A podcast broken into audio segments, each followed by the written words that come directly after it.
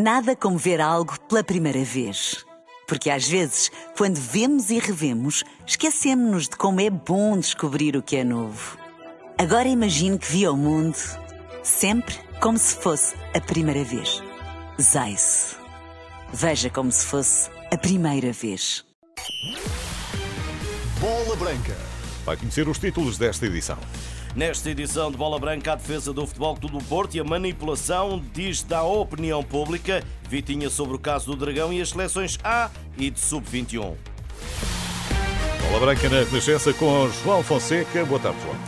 Boa tarde. A manipulação da opinião pública ou a teoria da conspiração nesta bola branca. José Fernando Rio sai em defesa do clube com a polémica do corte corrente ao rubro e as trocas de argumentos dos esportistas, refutando posições quer do Conselho de Arbitragem da Federação, quer da empresa Altice. O ex-candidato a presidente portista assume o toque a reunir e dispara a sua tese. A opinião pública está a ser manipulada desde que o jogo uh, acabou. E é isso que o Porto não pode, não pode permitir, nem quer, nem quer permitir. E é por isso que vai protestar o, o jogo, que protesta essa decisão e vai lutar pela sua, pela sua repetição.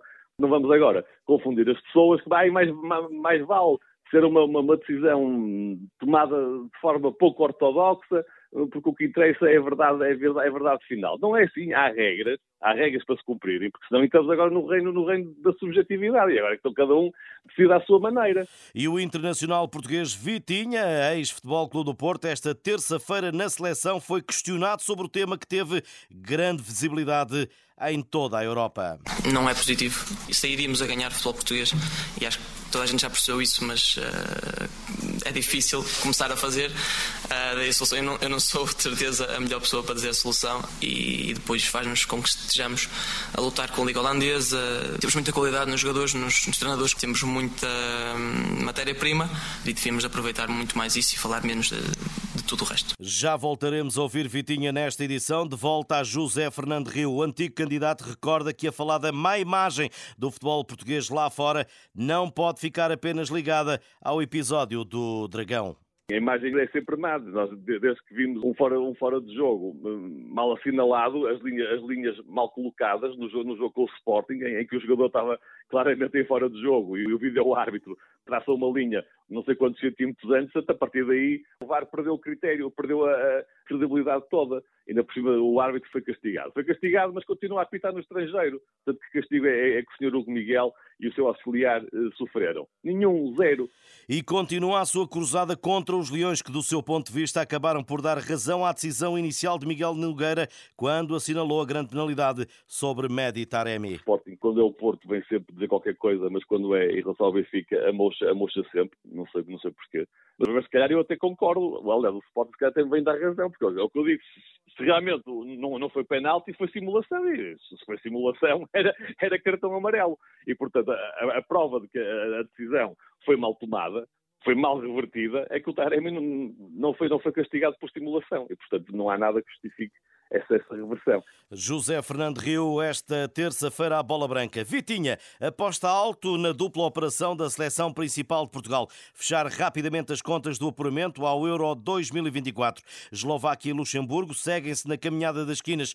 Quatro jogos, quatro vitórias, 14 golos marcados e nenhum sofrido estão para trás. Sexta-feira em Bratislava, confronto com o segundo classificado, que tem menos dois pontos. Vintinha simplifica as contas da dupla jornada que se avizinha e aponta ao objetivo. Sabemos que se ganharmos à Eslováquia e ao Luxemburgo ficamos muito perto, ou, ou, garantimos mesmo, até quase matematicamente. Acho que fica a faltar o empate, se não me engano. Na qualificação e vamos nos focar nisso porque sabemos que que é super importante estas duas, estas duas batalhas. O médio do PSG afirma que é preciso estar ao melhor nível para ultrapassar o adversário de sexta-feira. Vai ser o maior desafio que nós tivemos até agora, uh, claramente por ser o segundo, por ter um gol sofrido, por, uh, por ser uma boa seleção uh, e por ser também um jogo fora. contamos com, com um ambiente um ambiente bom para se jogar, como se costuma dizer, que nós gostamos, mas um jogo difícil e que vai ser que vai puxar muito de nós, vai requerer a nossa máxima atenção, empenho e, e qualidade neste caso mostrar. E para facilitar o trabalho de Portugal, há uma receita simples. Queremos ser uma equipa dominante, uma equipa hum, que quando perde a bola pressiona uh, muito forte e muito rápido também. E é o que vamos tentar fazer na, na Eslováquia, em Bratislava. Vamos de certeza entrar com tudo e praticar o nosso futebol para, para estarmos mais perto de ganhar.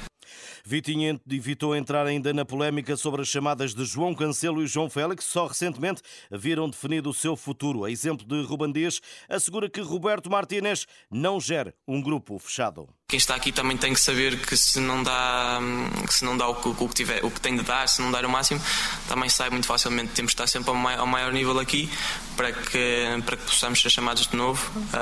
Um, e quem não veio neste caso tem que continuar a, a, dar o seu máximo pelo clube para poder estar aqui e saber que é possível estar aqui, que nunca é um grupo fechado. Porém, concorda que fechada a janela de transferências, respira-se melhor. Os jogadores estão muito mais uh, mentalmente tranquilos porque já sabem onde estão, o, o que precisam de fazer, o, o, seu futuro, e isso tira uma nuvem da, da cabeça de toda a gente.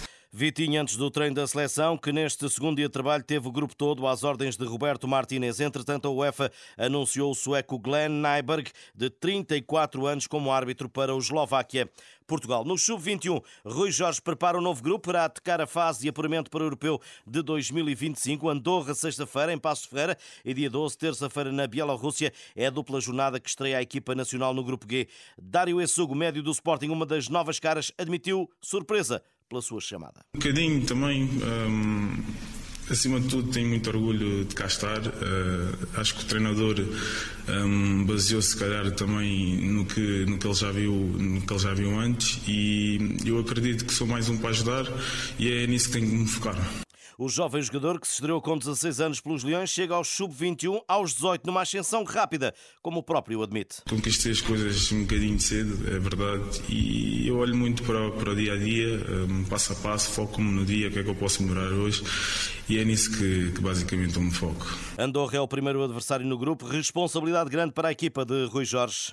Expectativas aqui em Portugal é sempre alta. Um, temos muita, muita responsabilidade, temos muito, muito querer um, e nós vamos entrar uh, todos os jogos para ganhar, acima de tudo para mostrar a nossa qualidade.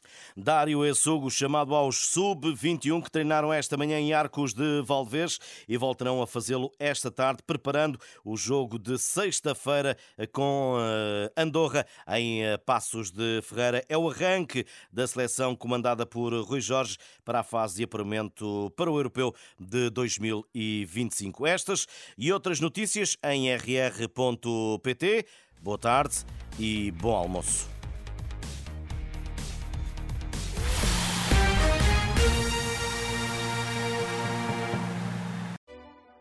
Nada como ver algo pela primeira vez.